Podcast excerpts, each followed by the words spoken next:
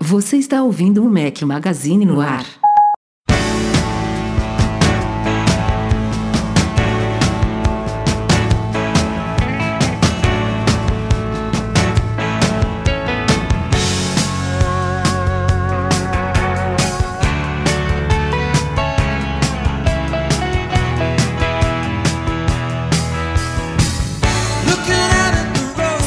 Magazine, bem-vindos ao nosso podcast 486. A vocês que estão ouvindo a edição editada, estamos ao som de Jackson Brown. Bom dia, boa tarde, boa noite, boa madrugada a todos. Fala aqui seu host, Rafael Fishman com o quórum cheio. A, a telinha aqui para quem acompanha ao vivo no youtube.com.br Mac Magazine está cheia e não tem nenhum companheiro inseparável hoje aqui. Tem reserva do reserva, do substituto, de complementar. A galera toda da equipe Mac Magazine, sejam muito bem-vindos aqui em ordem alfabética. Diogo Pires. Boa noite, bom dia, boa tarde, boa madrugada, independentemente de onde estejam a ouvir.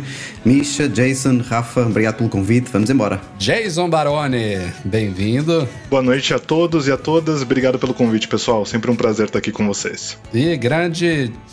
Eu ia falar o seu nome de, de Hollywood, mas eu vou falar o normal. É o Michel Duarte Correia.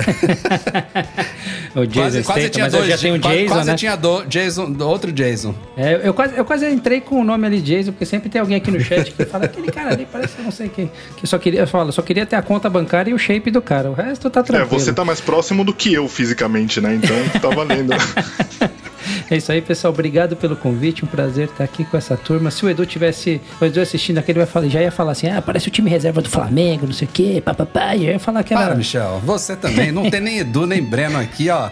Vou cortar logo isso aqui com o primeiro superchat da noite de Ivo Santanelli abrindo o superchat. Boa noite. Obrigado, Ivo. Que sejam muitos Boa, aí, Ivo. porque eu falei em off aqui que teve um, um hater aí que ficou irritado com esse sonzinho que eu tô soltando agora nos superchats aqui. Então, faça um favor de irritar bastante ele. Mas é isso aí. Temos bastante podcast pela frente, time completo aqui, vai ser bacana ouvir vozes e opiniões diferentes. E aliás, coube muito bem o convite essa semana, Jason Baroni, porque você publicou dois artigos especiais no último fim de semana que eu queria recomendar aqui. Dois reviews do Jason, saiu no sábado, um do Mag Mount, que é um suporte que transforma o seu iPad num iMac Mini, que você chamou, né, Jason? É, exatamente. Curtido? Só que sem o queixo, né? Que é o desejo de todo mundo. É verdade, o iMac veio com queixo, né? E é, uma, e, é mais compactozinho, sem o queixo, mas, e tem a flexibilidade de quando você vai levantar da, da mesa, puxa, vai embora. Só com o iPad. Certeza. Muito muito bom. Saiu também review de alguns produtos da Nordweg, que é uma empresa brasileira, carteiras, sleeve, case para notebook, mochi essa mochila,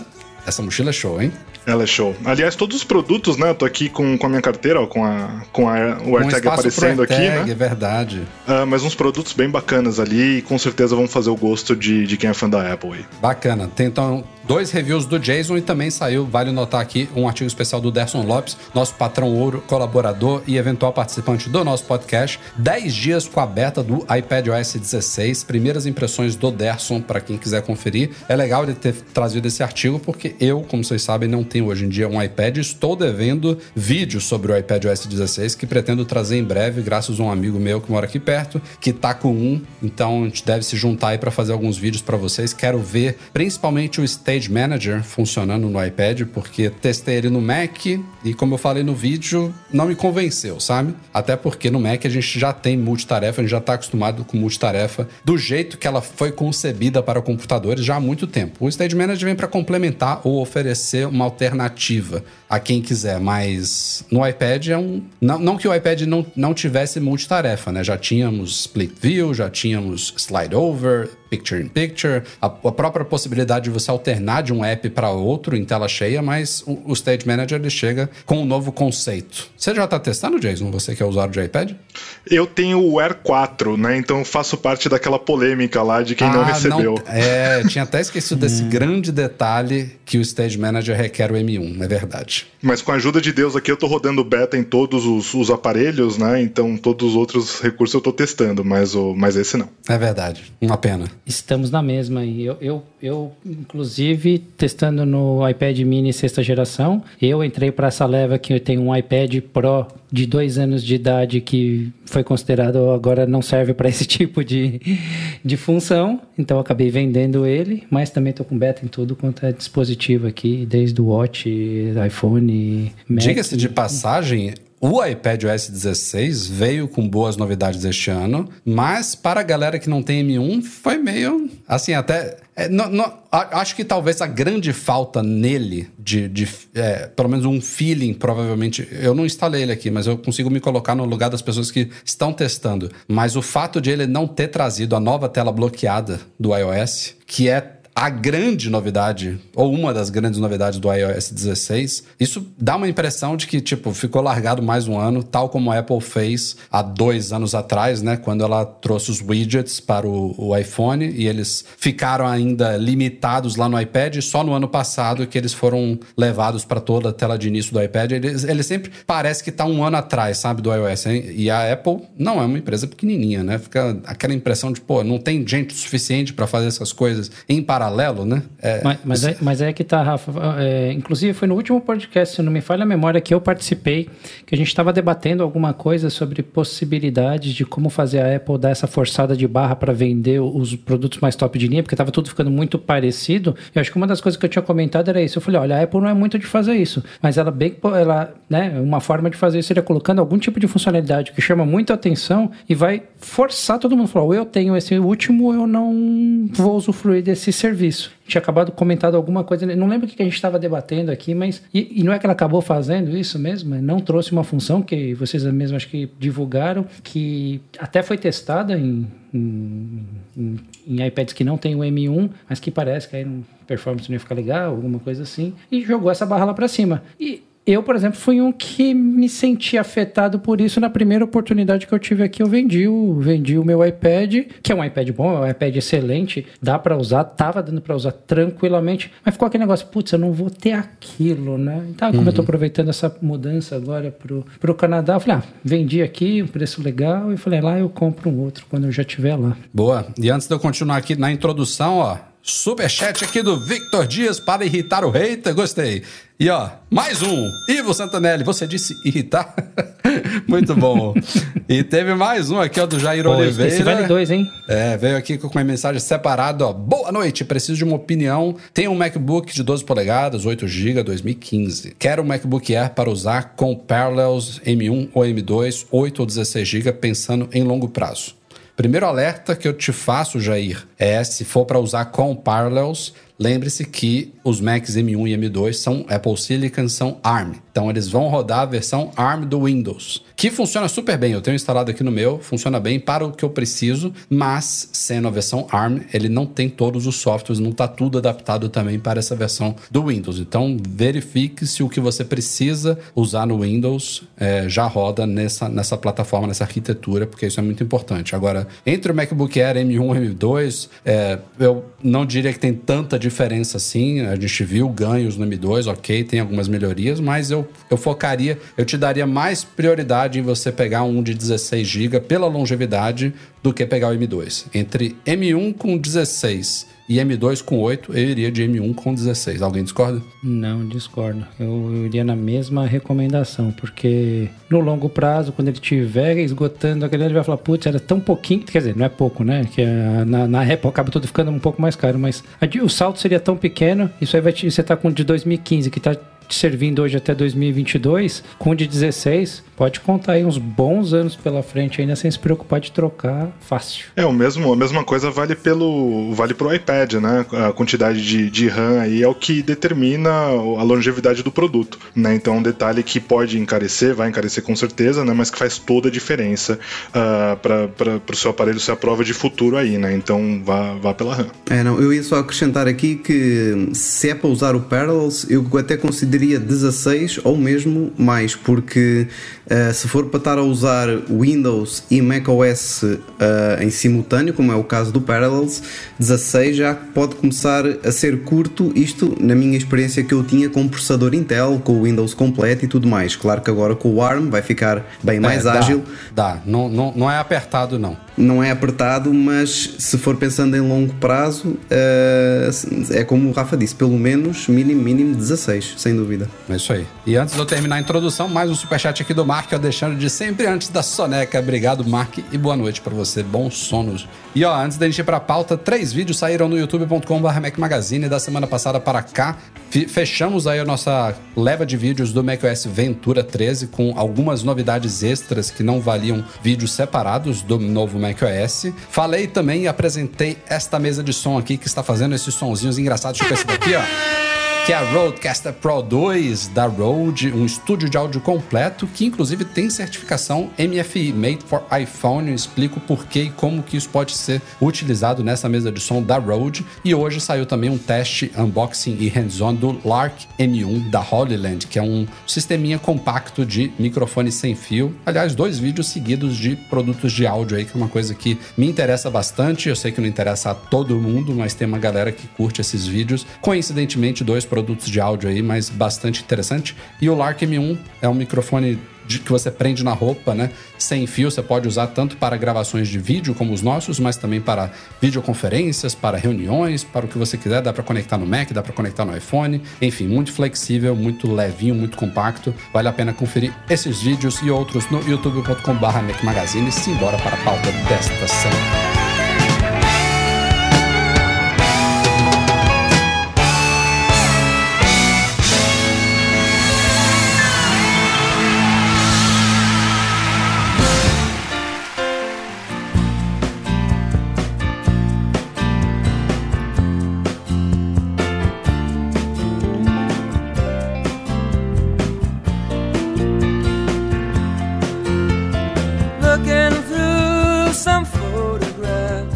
Antes de ir para o primeiro assunto, queria falar um pouquinho de Nomad, que está com uma condição especial nessa semana. Aí vocês, muitos de vocês já devem ter ouvido falar e já devem ser usuários aí da conta digital do cartão da Nomad, que a gente já falou bastante aqui.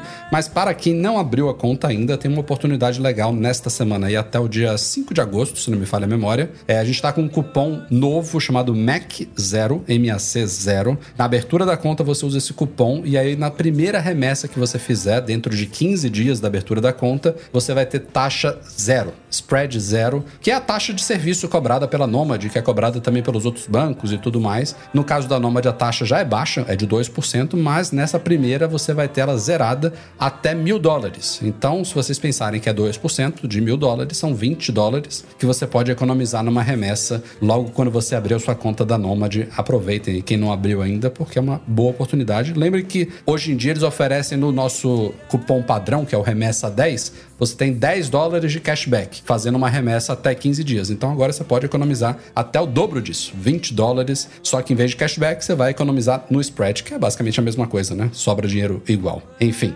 Nomad, tem lá detalhes num post lá no site. Agora sim, vamos para a pauta da semana.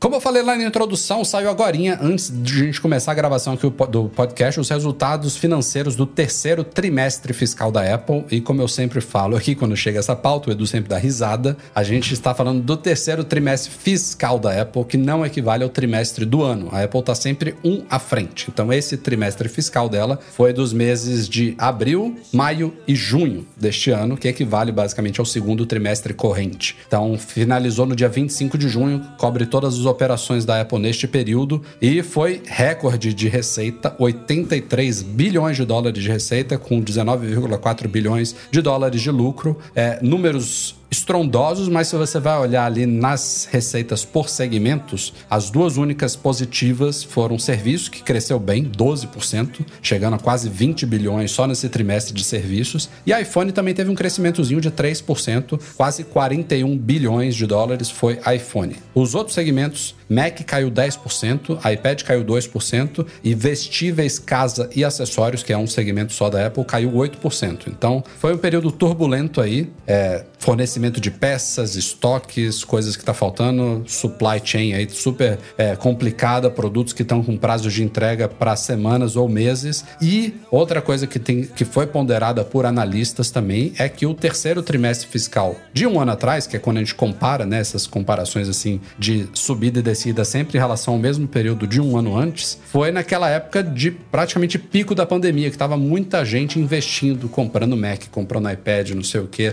trabalho super remoto. Pensem que estava no segundo trimestre de 2021. Então a Apple naquela época deu uma subida legal e ela agora está um ano depois, né? As coisas voltando ao normal e ainda assim teve uma subida de 2% na receita geral. Mas ainda assim, não foram, não foi um trimestre daqueles mais significativos para a empresa, porém, vale lembrar sempre que é uma empresa que já é gigantesca, né? A gente está falando de. Ano, no, no, no trimestre anterior foram 81,4 bilhões de dólares de, de, de, receita, de faturamento, e agora os caras ainda conseguiram subir mais 2%, de 81,4 para 83 bilhões. Isso no período só de três meses. Então é doido, né? É muito doido esses números. E a hora que a gente compara também um pouco, acho que uma das coisas que deve ter influenciado nisso também, Rafa, é que quando a gente vai olhar os saltos entre alguns desses produtos, eles não foram tão significativos assim em termos de velocidade alguma feature que ele oferece. Eu acho que isso deve ter influenciado um pouco a galera manter os seus dispositivos e não fazer essas trocas, né? Então isso acho que acaba o próprio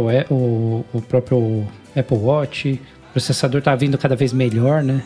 O, o último Mac é, significativo que a Apple lançou, que foi o MacBook Air com M2, ele nem entra nesse trimestre. Como eu falei, ele terminou no 25 de junho. Então o Air começou. No, já nem sei se o Air já estava à venda nesse período ou se estava começando as vendas, mas não pegou nesse trimestre. Vai entrar no, no, no, de agora, né? Que é o quarto trimestre fiscal da Apple, que a gente vai ver os resultados daqui a três meses. Antes disso, o iPad é outro que não, não tivemos update, né? Ainda. É, tá na expectativa de novos iPads Pro, de uma atualização do iPad Air também. Então, tudo isso daí também, bem pontuado, foi, foi impactado. Agora, o setor de serviços é, é incrível. A gente, inclusive, sempre faz um post, já está no ar, com os gráficos, né? Porque fica mais fácil de você entender a evolução é, de, desses números todos da Apple, e aí tem um gráfico lá que são receitas por segmentos nos últimos 26 trimestres fiscais. E aí, se vocês observarem a faixa vermelha desse gráfico, tem um post lá no site que refere-se aos serviços, essa faixa vermelha ela tá aos poucos empurrando todos os outros setores. A iPhone ainda é muito importante para a empresa, né? Neste trimestre foi 49% da receita foi iPhone, mas o iPhone já representou mais de 60 já chegou a 63, 65 e agora está em 49. Então a Apple sabe disso e ela tem tentado diversificar para garantir aí o crescimento constante. Mas enfim, precisávamos pontuar aqui essa pauta, são muitos números, vale a pena vocês conferirem os posts lá no site com gráficos e números para quem se interessar pelo assunto. E já vamos falar de rumores aqui trazidos por Mark Gurman. Tem dois. Vamos começar com Apple Watch. Especificamente, um modelo que deve interessar muito a Michel Duarte Corrêa, que é o chamado Apple Watch Pro. Não necessariamente disse, vai ser esse o nome. Eu avisei.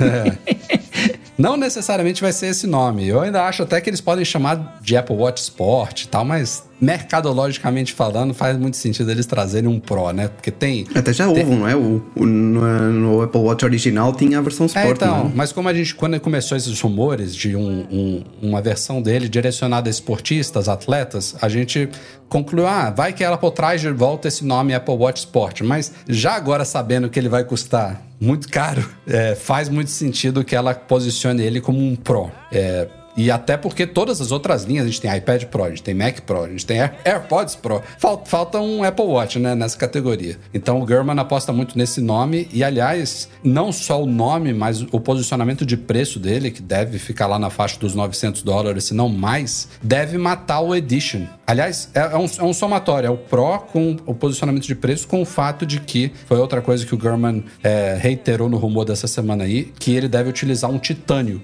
E um titânio, inclusive, mais trabalhado para resistência do que o titânio hoje do Apple Watch Edition. Então a gente vai ter os Apple Watch de entrada de alumínio, depois a gente tem o de aço inoxidável. E aí o, o Edition, que era um Apple Watch mais destinado a fashion, a luxo e tal, pelo material, foi ouro, depois virou cerâmica, agora é titânio. Ele vai se transformar num Apple Watch um pouco maior, mais resistente, talvez com uma bateria também um pouco melhor. E eu acho que em recursos eu já, eu já tenho minhas dúvidas se a gente vai ver alguma diferença. Nunca houve, né? Um modelo na linha do Apple Watch que tivesse alguma, algum recurso de software, eu digo. Sensores até que tem, né? O Apple Watch SE, por exemplo, não tem todos, mas aí é uma, é uma questão de realmente de gerações. Mas eu, eu não sei se ele lançar, por exemplo, o, Series 8 vai ter menos coisas do que o o Pro, sabe? Não sei. Ele deveria ter, é, Rafa, porque aí, aí, é um pouco da. Falando um pouco como corredor, vai, vamos dizer assim.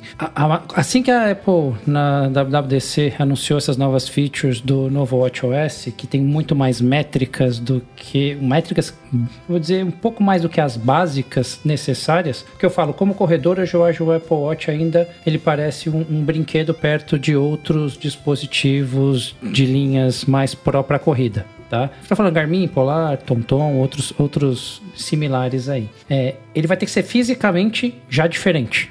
Ter botões físicos. Para um corredor, esse, essa tela. Você acha que ele vai que ter ele novos leva... botões? Não tem nenhum rumor disso, cara. Cara, sim, mas Não a menos que eles mudem muito o estilo do touchscreen, a forma que ele funciona para um corredor, para um nadador, não vai fazer sentido. É, ou eles vão inventar uma tecnologia realmente nova, de fácil acesso. Tinha que Pode ser inteligente, todo... né? Isso. Tinha que ser automático. Pô, eu vejo, eu vejo, eu vejo uma coisa idiota hoje, que não, não tem nada nem a ver com, com atleta profissional, que é sono, monitoramento de sono.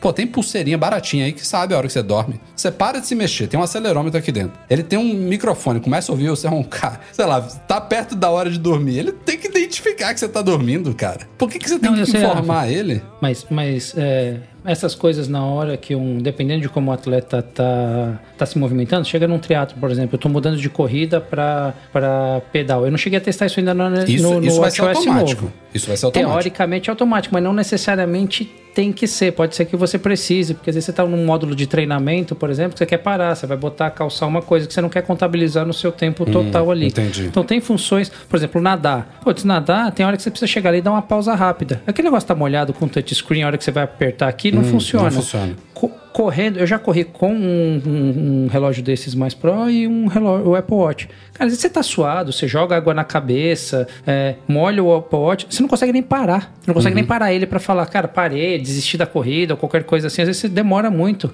E você tá suado com a camiseta suada, você não consegue nem secar ele para tentar fazer a pausa. Com o botão físico, pluf, apertei e foi. Ou a Digital Pro ou qualquer outro botão desse começa a ter outras funções que ela é não tem hoje. Falar. É isso que eu ia falar. Ele tem dois botões, sendo que um você pode girar ainda, que é uma outra. Você pode apertar e você pode girar. E você tem um outro botão.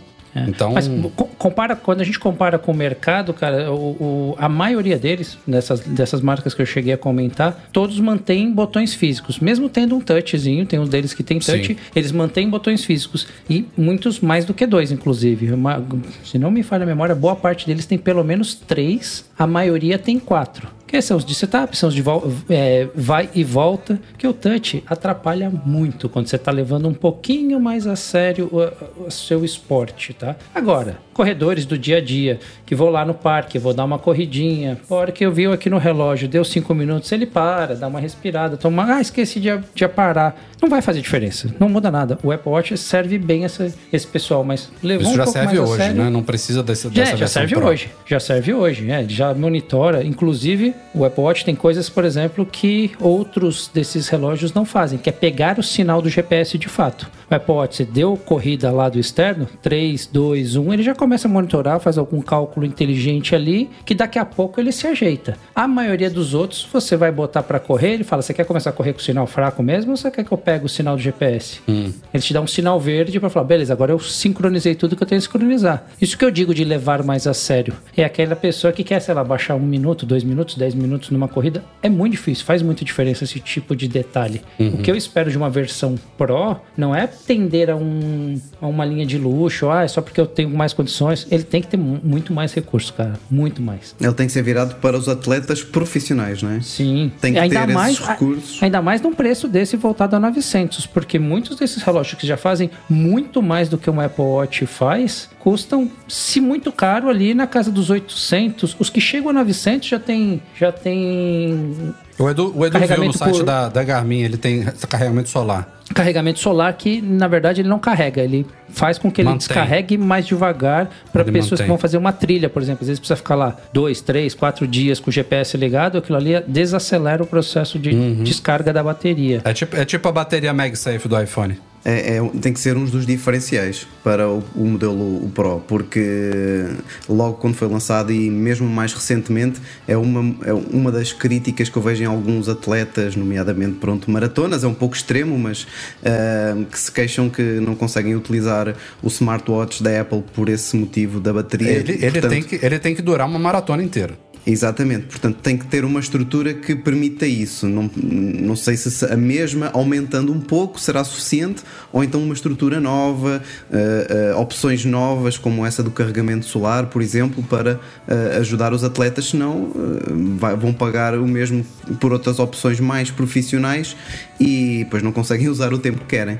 Nesse ponto, o Apple Watch já tem, desde a época do 3, ele já tem aguentado bem. Tá? Eu vou te falar que até o 2 ele aguentava, só que como que ele aguentava? Se a sua corrida for pela manhã, começando ali 6 horas da manhã, você acordou e já foi para a prova. Aí você ligava o modo de exercício e se você corresse a prova antes de 4 horas, uma maratona. Aí ele durava, mas assim, era no limite. Do 4 para do 3 para frente, isso já melhorou um pouco, né? Não daria para eu dormir com ele, sair, correr, tentar usar o modo exercício. Não esquece. Porque eu, é. A gente não sabe uh, para onde que dá para ir, né? Porque assim, a linha Pro da Apple no MacBook, por exemplo, você tem um direcionamento, né, nos Macs uh, pro profissional. Já no iPhone, né, você não tem praticamente nenhuma mudança considerável para quem é criador de conteúdo, né, das linhas convencionais para a linha Pro. E muitas vezes para Apple Pro significa significa ter um, uma tela maior, né, ter mais bateria, ter um outro acabamento diferente, como no, no, caso do iPhone 10 né, versus o 8 na época. Então é bem difícil. Agora, o, o, o Michel falou uma coisa que me deixou muito curioso aqui, né? Porque a gente ouvia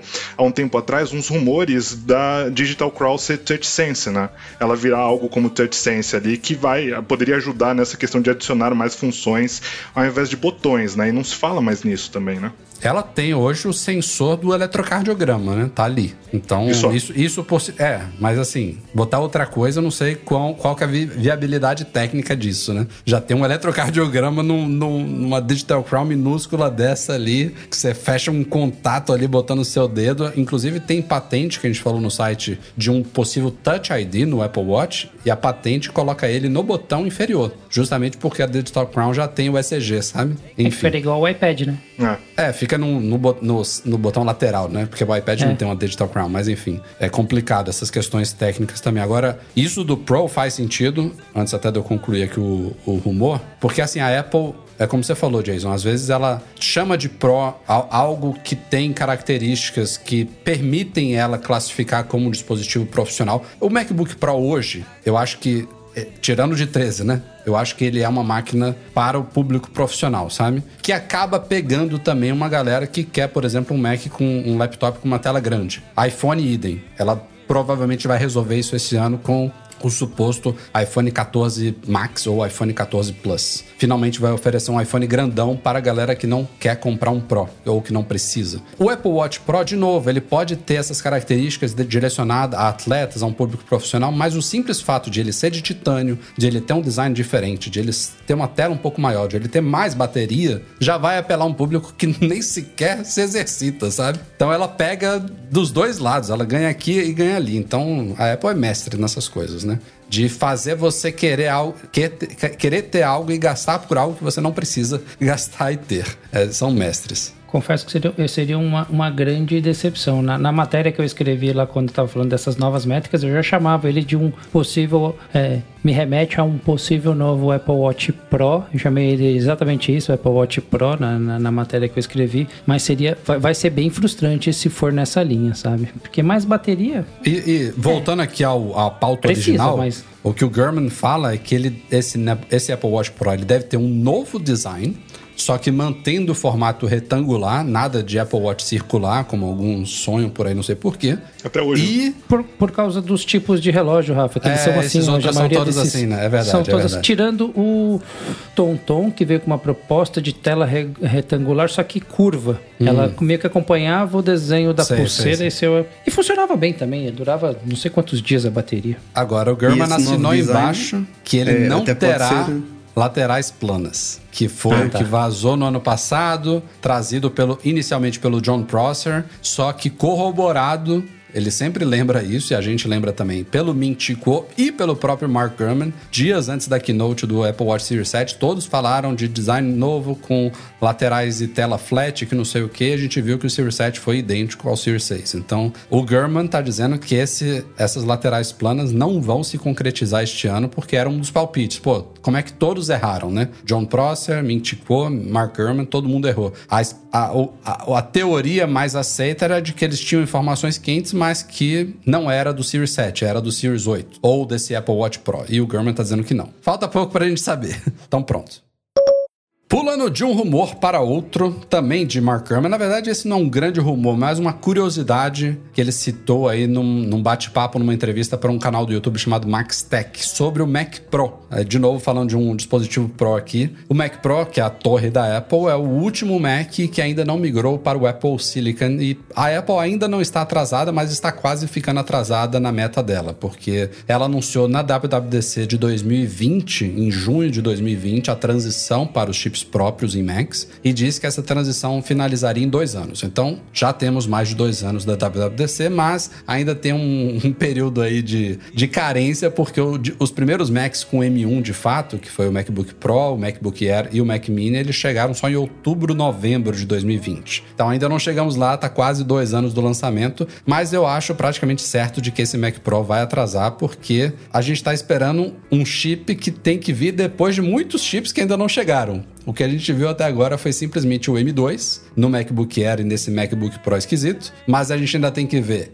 o M2 Pro e o M2 Max, que devem chegar em breve aos MacBooks Pro de 14 e 16 polegadas, mas já há rumores de que isso pode ficar para o primeiro trimestre do ano que vem. Depois ainda tem o M2 Ultra, que vai equipar um futuro Mac Studio. E depois do M2 Ultra, a gente chegaria no M2 Extreme, que é como o Mark Gurman chama, também não é o nome definitivo, que deve equipar esse novo Mac Pro, que ele vai ser posicionado depois do Mac Studio. E aí a curiosidade que ele trouxe nesse bate-papo lá com o Max Tech é que a Apple tinha sim planos de ter lançado o Mac Pro com o chip M1 Extreme e que esse plano, por algum motivo, foi adiado, eles resolveram pular. Então, obviamente, não faz sentido eles lançarem o M1 Extreme agora, sendo que a gente já iniciou a transição para o M2. Então, eu acho que esse Mac Pro vai demorar, se muito, quem sabe mais pro fim do ano a gente vê um sneak peek, alguma coisa assim, mas tem muita água para rolar até lá, né? A não ser que, como a gente também falou num podcast recente aqui, os caras façam um evento, sei lá, em outubro pra detonar de todos os Macs. Lançar MacBook Pro, Mac Mini, Mac Studio, Mac Pro, tudo de uma vez só, com todos os chips dessa linha aí, que eu também acho que, ainda mais nesse cenário ainda de recuperação pandêmica aí, de chips faltando, não tem como, né? Nem que eles quisessem.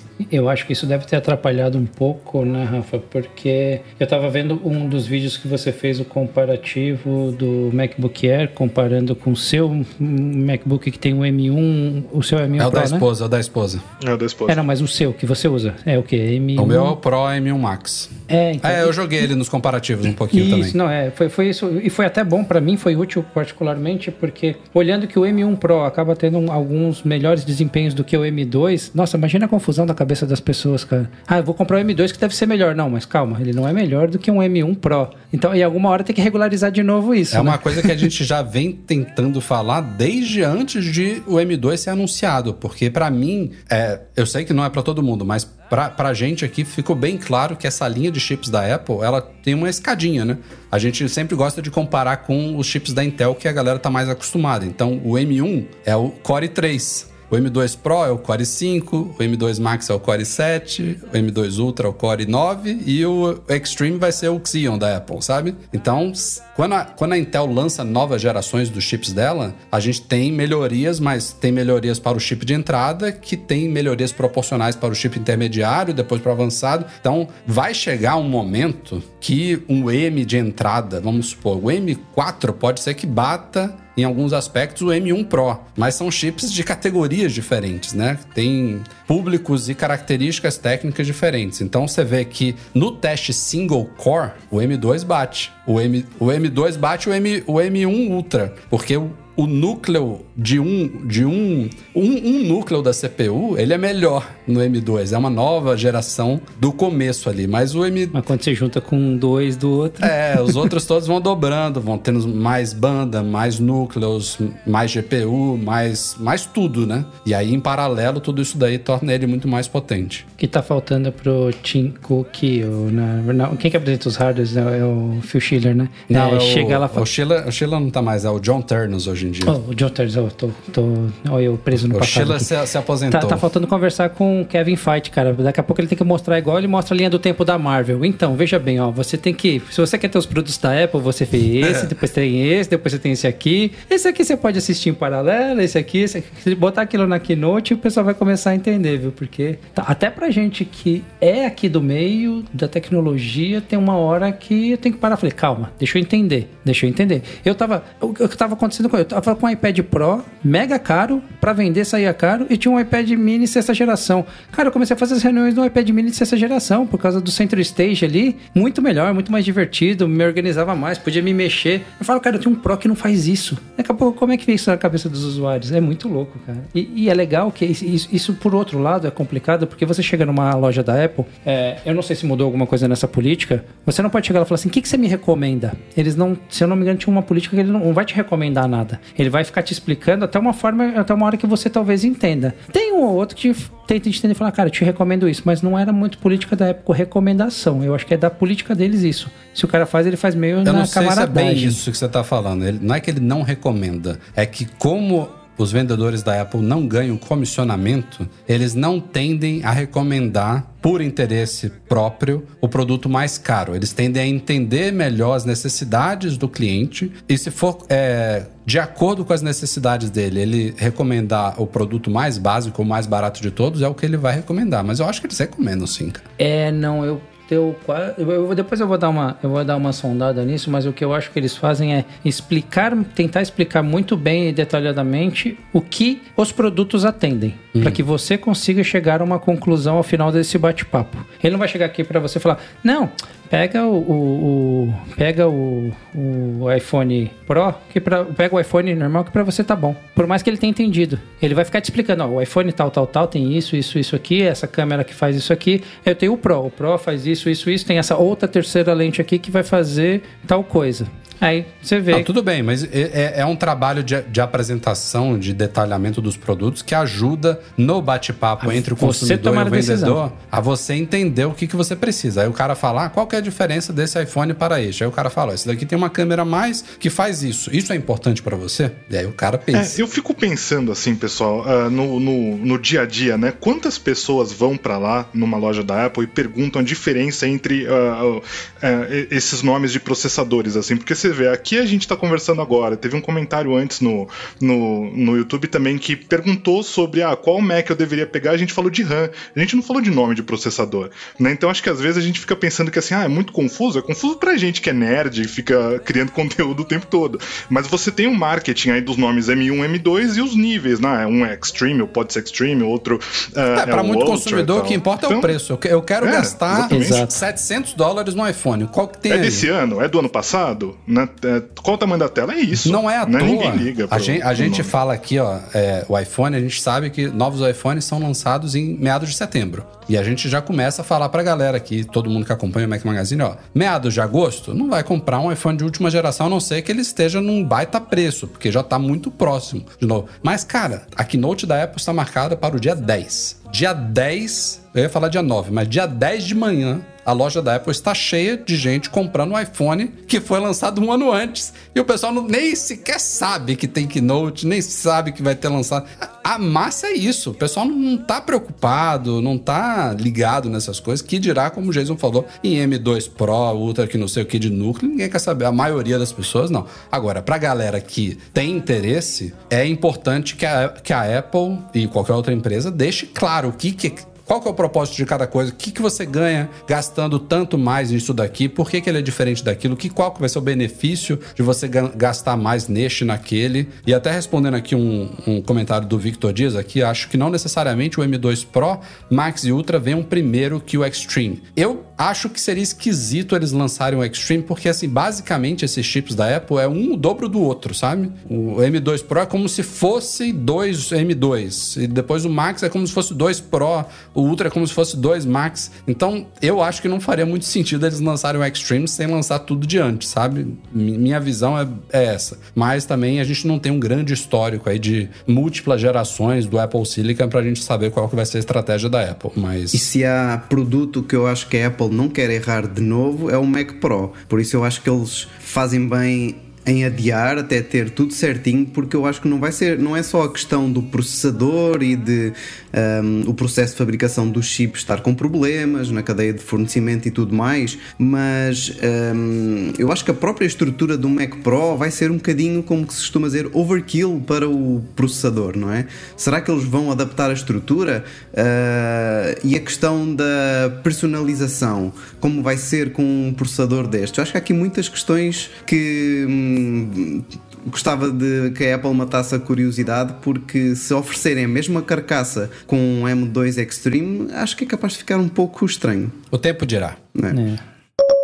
Fizemos aí há poucos dias atrás, Douglas Nascimento, da nossa equipe, uma reportagem é, que chegou. Foi, foi uma ideia meio que do nada que a gente resolveu investigar sobre respostas de grandes empresas, principalmente de fabricantes de smartphones, no portal Reclame Aqui, que é um site privado ok? Mas a gente apurou uma curiosidade, tá lá na matéria do Douglas, que das, de todas as grandes fabricantes de smartphones que atuam no Brasil, apenas Apple e Samsung ignoram completamente o Reclame Aqui. Várias outras, como Motorola, como Asus, como até a LG, que está sumindo aí do mercado de smartphones, todas têm um índice de resposta e de resoluções de problemas bem favorável lá no Reclame Aqui, mas a Apple e a Samsung, que estão listadas no Reclame Aqui desde que ele existe há, sei lá, 20 anos, elas têm zero respostas lá. Então, é curioso porque, assim, por um lado, o Reclame Aqui não é um órgão, não é. Não, não, não tem jurisprudência, não tem Estatal, né? grande. É, não é nada. Mas não é- tem grande exposição, né, cara? O problema é esse.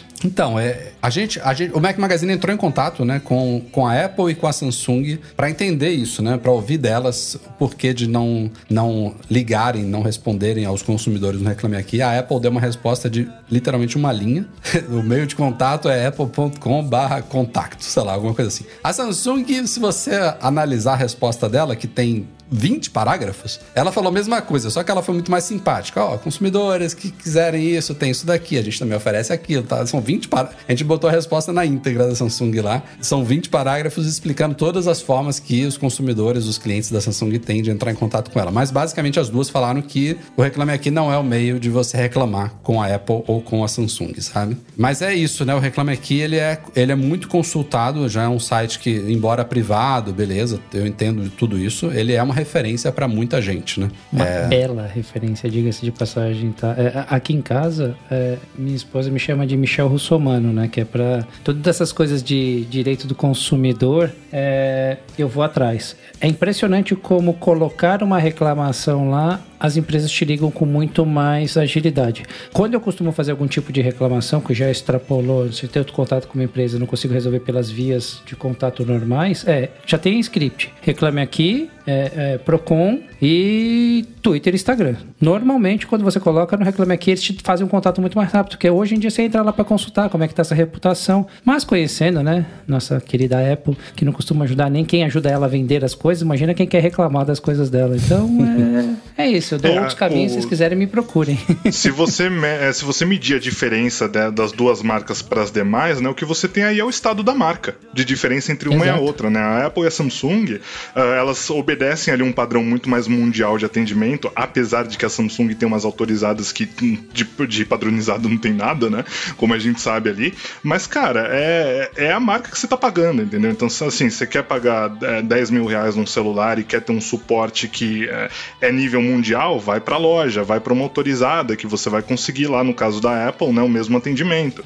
Ah, agora, as pessoas não vão deixar de comprar iPhone porque a Apple não responde no Reclame Aqui, né? E o que segura, Não, isso- e isso é o valor da marca, né? O, o, o que me deixou intrigado não é, não é essa preocupação. Certamente ela não está preocupada com isso, mas é porque, como o Michel também colocou aí, muita gente usa a nota média, a taxa de resolução de problemas do Reclame Aqui como uma referência. Se você levar isso ao pé da letra, a a Apple e a Samsung são duas empresas bostas, né? Que não resolvem problema nenhum. Então, como não é um órgão que exige uma resposta, que tem uma, uma, uma oficialização ali no processo de reclamação, que pode, por exemplo, até multar a empresa em determinados momentos, elas, elas não só a gente pegou ali exemplos desse, desse mundo de fabricantes de smartphones, mas eu não sei, por exemplo, é, entre setor de automóveis, como é que as, as, empresas se comportam, ou de joias, sei lá, de operadoras, eu não sei quantas que dão é, a atenção devida, ou eu não sei se é devida ou não é, ao Reclame Aqui, né? Mas é, se você, se você.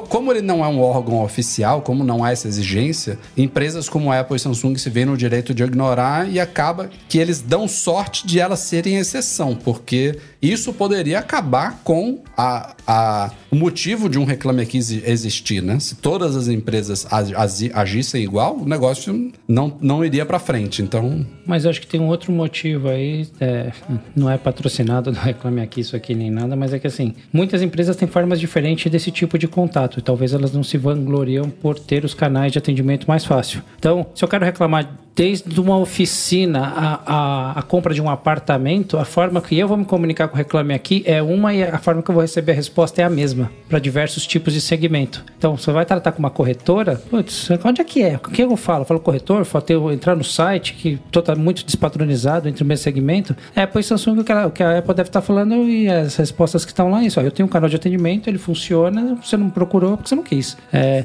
outros acabam utilizando o próprio suporte e organização questão do Reclame Aqui, né, para tentar. O Reclame Aqui é legal que ele até dá prêmio para as empresas que melhor respondem no melhor tempo e blá blá blá. Mas acaba virando ela, um canal Elas não de... devem gostar porque é tudo público, né?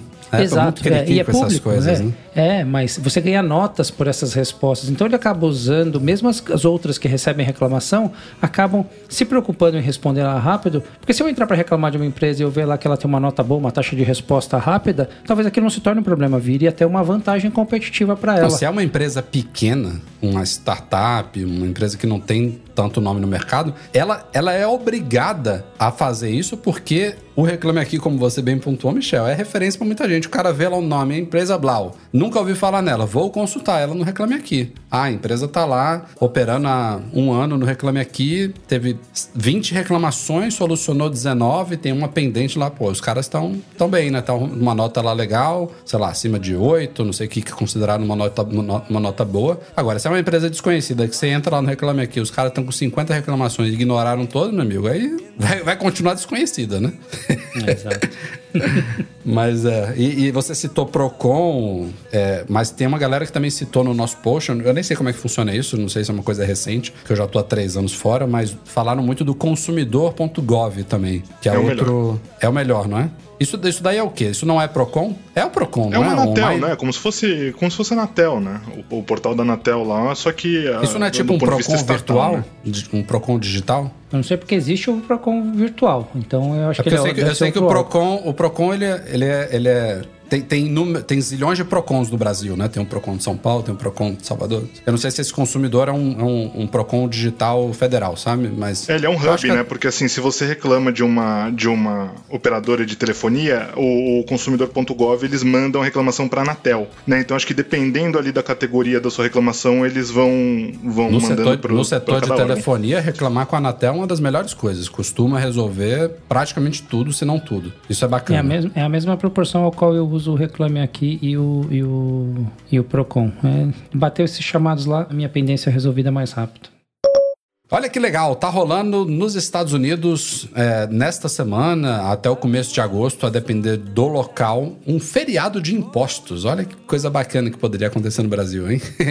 Na Flórida, por exemplo, é, foi o primeiro local que começou, vai até acho que dia 5 de agosto. É, tem uma série de regras e tudo mais, tem um limite de compras, eu acho que na Flórida, inclusive, são 1.500 dólares, tem categorias de produtos específicos, mas é uma oportunidade de quem por exemplo, não usa o serviço da Zip4Me, que fica no Oregon, que é um estado que não tem imposto local, né? Porque nos Estados Unidos e na Europa também é muito comum você ver o preço de um produto e quando você vai fechar, você adiciona naquele preço o VAT, ou aqui em Portugal a gente chama de IVA, que é o imposto de valor agregado, né? É o, fica muito mais claro você saber o que é imposto e o que não é. No Brasil, o produto custa 10 mil, você nem sabe o que quanto. Você pode pegar uma nota fiscal, você vai ter ali uma estimativa que nem é precisa de quanto que aquilo ali representa de imposto. Nos Estados Unidos, não. Tem um iPhone lá que custa mil. Se você comprar em Miami, você vai pagar. É 7% ou 6% em Miami? É 6 pontos, era 6,5. Se não subiu. Enfim, que seja. Vamos lá, 7%. O seu iPhone custa mil. Se você comprar ele em Miami, você adiciona na hora da compra ali 7% em cima do mil e paga aquele valor. Se você comprar ele em Nova York, são quase 9%. 8,9%. É. São Francisco também, caro pra caramba. É é, em Orlando já acho que é 6%. Em números locais dos Estados Unidos, isso varia entre 6% e 10% ali, o imposto que você vai pagar. Chicago, Tem, 11%. Pô, é 11%? Caramba. É mais de 10%. Eu achava que não passava de 10, não. Não, tem é quase 11. Não. Tem alguns poucos estados americanos, como Oregon, que é onde está a Zip for Me, que não cobra essa taxa. Então, se você comprar um produto de mil, você vai pagar mil e se finir. E aí, essa semana e a próxima aí, tá rolando esse feriado de impostos em alguns locais lá que permitem a pessoas. E é legal porque coincide com as promoções de volta às aulas lá nos Estados Unidos. Mas assim, não é só para estudantes isso. Quem estiver lá, quem quiser fazer compras online também dentro aí das, das regras, né, das condições disso daí, pode comprar produtos sem impostos e, como eu falei, às vezes a porcentagem aqui faz uma baita diferença num produto, então é uma coisa legal que poderia acontecer de vez em quando em mais lugares, né? Para mim é um negócio que vai fazer é, muitíssima diferença agora, né? Eu, eu para quem não sabe, eu estou mudando para Montreal, que fica muito próximo ali dos Estados Unidos, 4, 5 horas de Boston, é, 5, 6 horas de Nova York. Eu estou me desfazendo de todos os meus produtos aqui, até para evitar transporte, quebrar no caminho, né? Alguma coisa. Então eu vou repor esses aparelhos lá. Pô, eu tô a quatro horas de um lugar que eu pego o carro ali, ainda visito uns amigos que estão lá. Comprar sem imposto, pô, um Mac. Se tiver que comprar uhum. um Mac, tira 10%, 8%, já pagou a gasolina daí pra lá. Qualquer coisa que eu compre extra ali, já, já tô no lucro. então faz bastante diferença. Essa, é, no Brasil, acho que é até difícil fazer algo assim, porque você derrubaria a internet do país inteiro, né? E aí viraria um pandemônio nas lojas, né? Aqui e tudo mais, que a gente nunca viu algo assim, nem nunca vai ver, né? Porque 50% de imposto sobre o consumo é até insustentável economicamente, né? Então seria mais um milagre aqui pra gente. Olha que aqui é, aqui é alto, 20, 23% o IVA aqui em Portugal. Não é pouca coisa, E aí também não. tem algumas lojas que de vez em quando fazem essa promoção do dia sem o IVA, né? Tem então isso, tem né? os produtos uh, sem IVA e também é loucura. Produtos, mas eles sempre põem umas entrelinhas de vez em quando que não aplicável a produtos Apple, o que quer que seja. Há sempre assim umas exceções porque já sabem que a correria ia ser imensa e até porque eu penso que a própria Apple não deve, deve limitar um pouco esses descontos. Pelo menos cá eu nunca vi produtos Apple com mais de 10, 15% de, de desconto. Agora, essa essas iniciativas daqui ou dos Estados Unidos, isso tem que partir do governo, né? Ou federal ou estadual. Tipo, ó, vou te isentar de você me pagar essas taxas por um dia, por alguns dias, por algumas semanas. Ah, isso não cabe à loja, né? Vou fazer é, aqui um dia. Na, na realidade, a, a, loja vai continuar a pagar o. vai ter que pagar o imposto para o, o Estado, né? O ah, é? consumidor é? é? que vai ter o. É, claro, a empresa tem que entregar Mas é isso sempre. Que tô, é isso que eu estou indagando aqui. Será que não, o não. governo fala, ó, oh, não, vocês têm aí agora. Aqui é um dia. Na Flórida está sendo duas semanas. Vocês, têm isenção de 24 horas de imposto para o governo para estimular o consumo, sabe? É só sobre o consumo, não sobre a venda, né? Né, claro. É, no caso do, desse dia nos Estados Unidos, não sei, não é? Mas aqui não. Aqui, aqui, as, aqui as lojas absorvem 23%. Absorvem. É, é como se fosse um, uma promoção, um desconto, é, porque a loja tem sempre que entregar IVA no final do mês, tem que fazer as contas com o IVA do que vendeu, do Caramba, que as coisas que imaginava que era assim, não? É, é como se fosse só um desconto geral na loja, só que uh, fica mais simpático para os consumidores dizer: olha, o produto não tem IVA, ah, vamos lá todo mundo comprar então. é, mas não, a empresa, a empresa não, não tem grande benefício disso. É, isso isso que, eu, que eu vejo acontecer no Brasil são para algumas situações especiais e vem direto do governo, como disse o Rafa. Por exemplo, pessoas com deficiência, com algum tipo de deficiência, tem isenção de impostos impostos na aquisição de carros, hum. é, ou setores específicos para estimular o trabalho e, e, o comércio, como se eu não me engano, táxi, compra de veículos, de novo veículos, né? Você tem a licença de taxista, tem abate muitos impostos. É, primeiro apartamento, por exemplo, é, você tem um desconto em alguns lugares para conseguir lá, registrar. Então, eu já vi no Brasil muito... posto de gasolina fazer dia sem imposto. Eu não sei como é que a funciona. Gente teve, a gente teve recentemente algo assim, mas foi uma manobra política, né? Porque começou a subir demais, o governo atual quis falar que é para que eu vou tentar dar um jeito de abaixar, mas tudo em prol de uma hum. um momento eleitoral, mas acho que não vamos nem entrar nessa discussão aqui, porque senão a gente vai longe aqui. Já que a próxima pauta amanhã. tem um pouco disso também. Mas enfim, faz parte. Política está no nosso dia a dia, mas é, é isso. Então, quem estiver nos Estados Unidos aí para finalizar essa pauta, aproveitem aí. Tem um post lá no site com todos os estados que estão dentro disso daí, com suas respectivas regras. É uma boa oportunidade aí de dar mais uma economizada.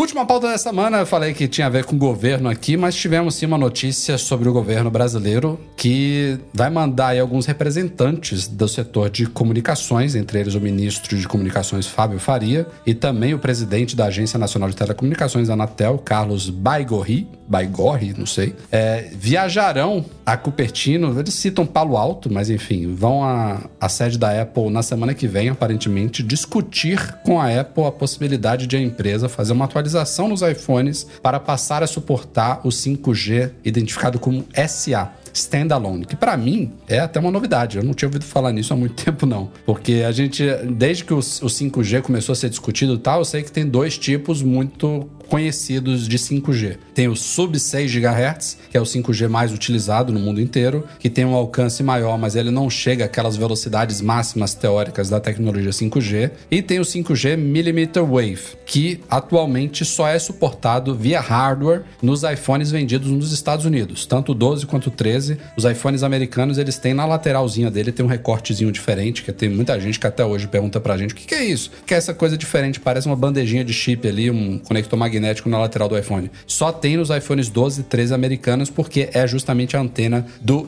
millimeter wave do 5G, que tem um alcance muito menor, mas chega a velocidades daquelas de, de, sonhar no 5G. Mas dentro desses padrões ainda tem o 5G NSA e o SA. Inclusive a gente vai fazer um artigo no Mac Magazine depois dessa polêmica aí para explicar o que, que é isso, que é o non-standalone e o 5G standalone. Mas falando grosso modo aqui, o 5G SA, que é o que o Fábio Faria quer solicitar à Apple, é o que está sendo implementado agora no Brasil, começou em Brasília, está chegando em breve também Belo Horizonte, João Pessoa e Porto Alegre. É o chamado 5G puro, o 5G que usa de fato é, uma tecnologia 100% 5G, sabe? O núcleo de rede de fato não utiliza mais legado do 4G, basicamente isso. A gente vai explicar em detalhes lá no site, mas é curioso porque, pelo que eu entendi, isso é uma atualização de sistema mesmo, de firmware, sabe? Que a Apple pode fazer no iPhone. É, aparentemente ele já funciona em alguns lugares no, no 5G SA, mas não em todos. E aí, eu não, isso é uma coisa que eu não compreendi, se isso depende de linha alinhamento entre a Apple e determinados locais que já suportam isso ou não suportam, mas basicamente os caras estão indo lá para solicitar isso para que os iPhones possam operar no máximo que podem operar na, nas, nos locais do Brasil que já estão implementando esse 5G puro, esse 5G SA. Curioso. Você já, já, já tinha ouvido falar disso? É o que faria todo sentido para evitar mudanças de linha de produção, né? Quanto mais padronizado o iPhone for para qualquer lugar do mundo, melhor a produção é uma só, facilita a logística, facilita tudo e habilita ou desabilita o que tiver que desabilitar via firmware e, e vambora. Não tinha escutado falar disso, novidade aí para mim, mas faz sentido esse é o seu último comentário que talvez seja uma atualização de firmware mesmo. É, ele, ele aparentemente os, isso não é, a, hoje em dia está muito padronizado, né? Androids e os próprios iPhones. Hoje em dia, qualquer aparelho que você compra no mercado tem 5G. Mas essa é uma das diferenças, sabe? Não, não são todos os 5G iguais. E aí, esse 5G SA, ele só é suportado hoje por aparelhos flagship. Os iPhones estão entre eles, mas também tem o Samsung Stop, S21, S22, Fold, Flip. Tem alguns top da Motorola também, mas são, assim, são, são aqueles mais caros, sabe? Que suportam isso e precisam disso também habilitado no software, que aparentemente não é o caso do iPhone ainda. Ele suporta, suporta via hardware, mas não via software. Mas. Hum. Um, mas um, uma coisa que é importante complementar esse tema aí, que a gente fica falando muito de 5G, de... A gente discute isso, discutia isso antes do lançamento. Vai ter 5G ou não vai ter 5G? Não chega a ser tanto uma preocupação, porque, cara, olha o 5G como é que tá no Brasil hoje, ainda. Os poucos lugares que ainda aparece sinal de 5G para mim, que acho que aqui que passo muito por São Paulo, Paulista, é, região do Morumbi, Parque do Ibirapuera, que são lugares que me vieram à cabeça agora que eu vi que estava funcionando o sinal do 5G. O Ibirapuera, se aparece o 5G, eu fujo, porque fica pior do que no 4G. Eita. É, No Morumbi Na- também. É, no Morumbi, se tá o 5G ali... Mas o que, que é isso? É, a, a rede não tá.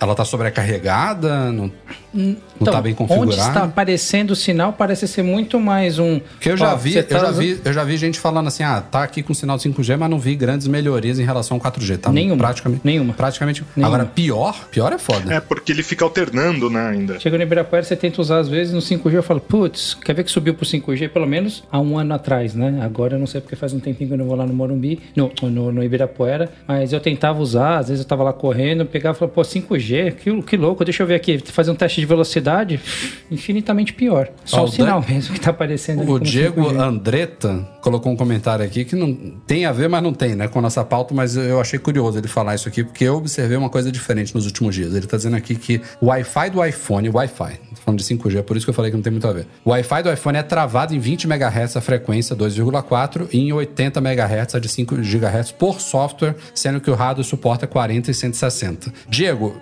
eu acho que houve alguma mudança nesse último update do iOS, no 15.6, que saiu alguns dias atrás, porque eu tô rodando speed test aqui na minha sala e tô pegando velocidades que eu nunca peguei na minha vida, é, sendo que eu tô com um equipamento aqui, eu fiz vídeo de um Wi-Fi 6, mas eu tô neste momento usando o Wi-Fi 5 aqui em casa, e ó, vou até abrir aqui o histórico aqui do, do speed test, resultados. Eu pegava aqui na minha sala com o Wi-Fi 5, num dia bom 470, 450, 400, 420, era o máximo de download que eu conseguia aqui no Wi-Fi 5. Nesses últimos dias eu rodei dois testes aqui. Anteontem, 518 e hoje, agora eu tava jantando, eu rodei de novo, deu 530. Eu nunca atingi essas velocidades no Wi-Fi e isso foi depois de atualizar o iPhone para o 15.6. Então, algo mudou. Não sei se tem a ver com isso que você tá falando aí, mas algo mudou no, no Wi-Fi aqui. Isso não tava no changelog, não tem nenhuma novidade ali nesse update que fala disso, mas alguma coisa mudou. Sugiro vocês verificarem aí no, no, no setup de vocês também. Mas Provavelmente ele citou isso porque deve ter alguma coisa a ver também com frequências e, e- e liberação de software aí na parte do 5G. Mas aqui, cara, a implementação do 5G em Portugal tá bem adiantada em relação ao do Brasil. Lisboa já tá, já nem sei totalmente assim Lisboa, mas me parece já bem coberta, mas aqui onde eu moro, por exemplo, que é um pouquinho afastado de Lisboa, nem sinal de 5G ainda. Se eu ando 5 km, começa a aparecer. Aí depois some de novo, aí eu ando mais 5 km, começa a aparecer, estabiliza quando eu vou chegando mais no centrinho de Lisboa. Mas ah, o 5G ainda, a gente falava a gente tá indo pro iPhone 14, que já vai ser a terceira geração do iPhone com 5G, e a gente está nesse estágio. E eu lembro de pessoas há quatro anos atrás falando que a Apple estava atrasada, que o iPhone, o iPhone 11 Desesperados. veio 5G, veio 5, 6 5G, olha só. O, o Evandro comentou ali que o 5G para ele nos Estados Unidos é piada, não passa de 150 megabytes em 97% dos lugares. É porque, é porque, assim, 150 é ok, né? Só que 150 já dá para chegar no 4G. Essa, essa é a questão. Eu não reclamaria muito de uma conexão mobile com 150 mega, mas isso o 4G supostamente entregaria, né? O 5G a gente esperaria mais. Eu mas aproveitei enfim, agora é- para fazer só aqui um teste rápido aqui do, do 5G. Eu, eu nem me lembro de ter aqui em casa, na rua é diferente, não é? Aqui em casa, eh, de download conseguiu chegar aos 516 no 5G. Ó. Não, não, é, não era habitual, não, já, porque já deve ter ido do plafond dos dados todo, não é? Mas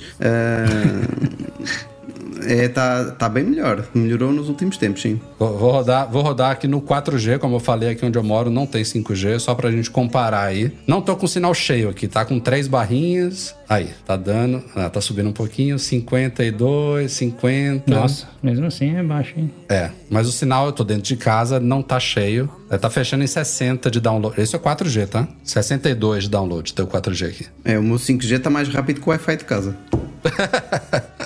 Não, o seu 5G tá mais rápido que o meu de 300 mega aqui, cara. Eu não consigo bater 300 mega, não. O que eu tô curioso é quando que a gente. Eu não sei se isso vai acontecer na geração do 5G já. Pode ser que sim, mas a longo prazo. Ou se vai ser só no 6G. Quando que a gente vai abandonar fibra física em casa? Será que a gente vai? Acho que vai chegar nisso, né? Não tem porquê daqui a 10 anos, 15 anos, a gente não está 100% conectado sem fio, né? Com a evolução das tecnologias. Tem Ou- isso ou- e, tem as, e tem as propostas vindas pelo tio Elon Musk aí, né? Porque teoricamente deixaríamos de usar isso nos possíveis telefones dele, que já usando as redes da, da, da, do- Starlink. da Starlink, né? Hum. Estaríamos conectados em qualquer lugar, na verdade. Vai que a Apple resolve entrar nesse. Porque hoje você está falando de uma linha que depende de uma antena que está te passando um sinal aqui. Isso a gente está falando de algo ainda dentro da Terra. Agora, quando você joga isso para cima, que de qualquer lugar você vai estar conectado, em vez de você ter uma parabólica É, igual aquela é. que o Breno pegou lá, vai ser o seu celular que vai conectar direto naquela birosca lá em cima Uhum. e vai te mandar o sinal. É, que é, é que eu acho que a grande questão nunca- não, não é o problema da velocidade, porque se- sem cabo né, já conseguimos velocidades muito boas. É o tal problema da latência que parece que só está sendo resolvido agora. Ahm, e mesmo E assim. latência e estabilidade também, né? Isto é, não- era esse o segundo ponto. Imagina que as operadoras eh, já não instalam aqui algum Wi-Fi por, por esse motivo, não é? Porque o 5G ou o 6G ou o que for já está bom. Eu acho que em casa vais ter que ter sempre alguma coisa, alguma anteninha da operadora, alguma coisa que ajude precisamente à estabilidade, eh, a que ter um sinal bom, não é? A- as tecnologias sem fio evoluem, mas o fio também evolui, né? Pô, a gente agora tem uma fibra chegando dentro de casa, né? Há muito tempo atrás não era, nem existia fibra. Depois a gente evoluiu para a fibra chegarem naquela, naqueles armários do bairro, chegava até ali a um quilômetro da sua casa tinha uma fibra, depois ia com cobre até a sua casa. Depois chegou a fibra no, no playground, no, no térreo do prédio. Depois ia para os apartamentos ainda com cobre. Agora tá chegando a fibra dentro da sua casa. Já é uma, Não, uma mas evolução. se, se a né? gente, se a gente chega a esse ponto de eliminar essa central que traz ainda um cabo até a sua casa, porque assim, vem de longe, chega nessa central, dessa central distribui, chega ao seu prédio, do seu prédio chega na sua casa. Se só essa central que está na rua começar a funcionar como replicadores, que um vai conectando no outro e vai jogando um sinal para todo mundo, já melhora bastante essa. Vai, vai melhorar em vários aspectos. né? A gente fala só dessa questão de velocidade, mas melhora para a questão de infraestrutura, buracos que você tem que começar a fazer na rua para chegar no prédio, do prédio na sua casa, né? Toda essa questão de rede melhora bastante. As construções vão melhorar nesse sentido também. Mas é isso, para fechar a pauta, estou curioso para saber se Fábio Faria vai mudar a cabeça do Tim Cook e a gente vai ver uma atualização de software por causa dessa reunião com o governo brasileiro. A gente vai ficar ligado.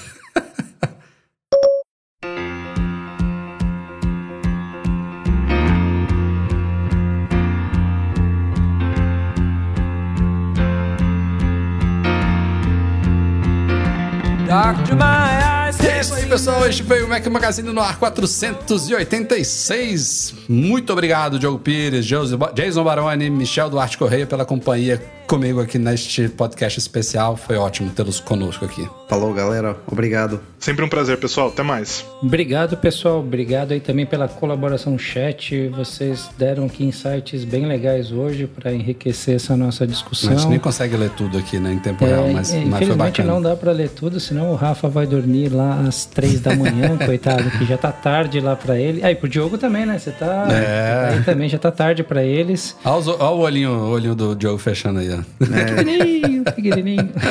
Mas brigadão, Rafa. e Valeu pelo convite, valeu pelos companheiros que estão aqui também. Até a próxima. Nosso podcast é um oferecimento dos patrões Platinum Fix Tech, a melhor assistência técnica especializada em placa lógica de Macs.